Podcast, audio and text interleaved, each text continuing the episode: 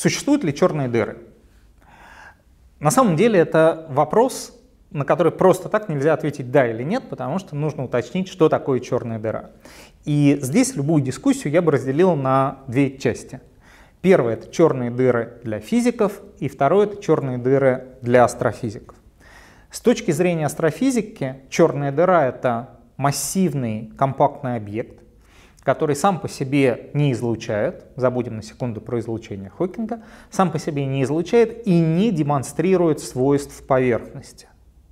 Вот с точки зрения астрофизики такие объекты существуют, то есть астрофизик отвечает «да».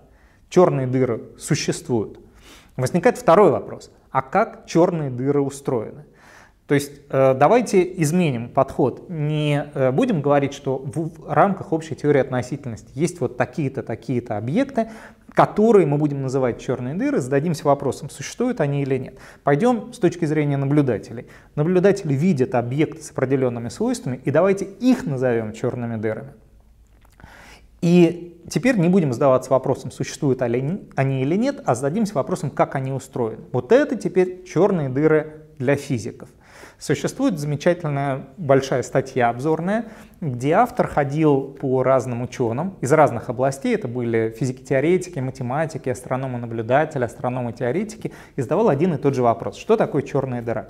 Так вот, естественно, все они дали разные ответы, и э, таким образом черные дыры для физиков это э, очень разные объекты, люди очень по-разному их определяют, и существует большое количество возможностей в принципе создать объект, очень похожий на черную дыру, то есть неотличимый с астрофизической точки зрения.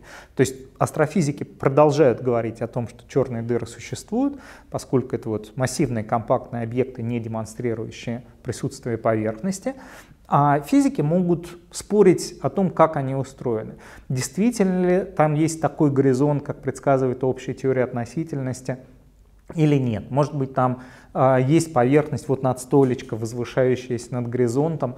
Это все будет требовать, как правило, новой физики, физики как минимум за пределами общей теории относительности.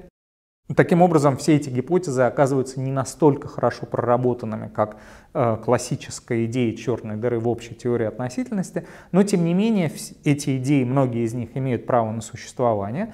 То есть действительно приходится составлять таблицы с обсуждением того, чем еще могут быть объекты, которые для астрофизиков выглядят как черные дыры.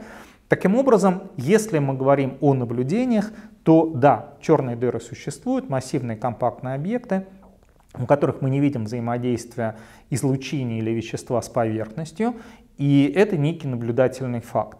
Э, с точки зрения физики существует много возможностей описать такие объекты. Самое естественное, наверное, это классические черные дыры в общей теории относительности, но в принципе открыты и другие пути. Э, может быть, в обозримом будущем будет достигнут какой-то прогресс, может быть нет. Наверное, самым э, доступным э, для нас наблюдением было бы обнаружение излучения Хокинга от э, последних стадий испарения черной дыры. Вот если бы мы увидели такой процесс, это сняло бы многие вопросы, связанные с физикой черных дыр.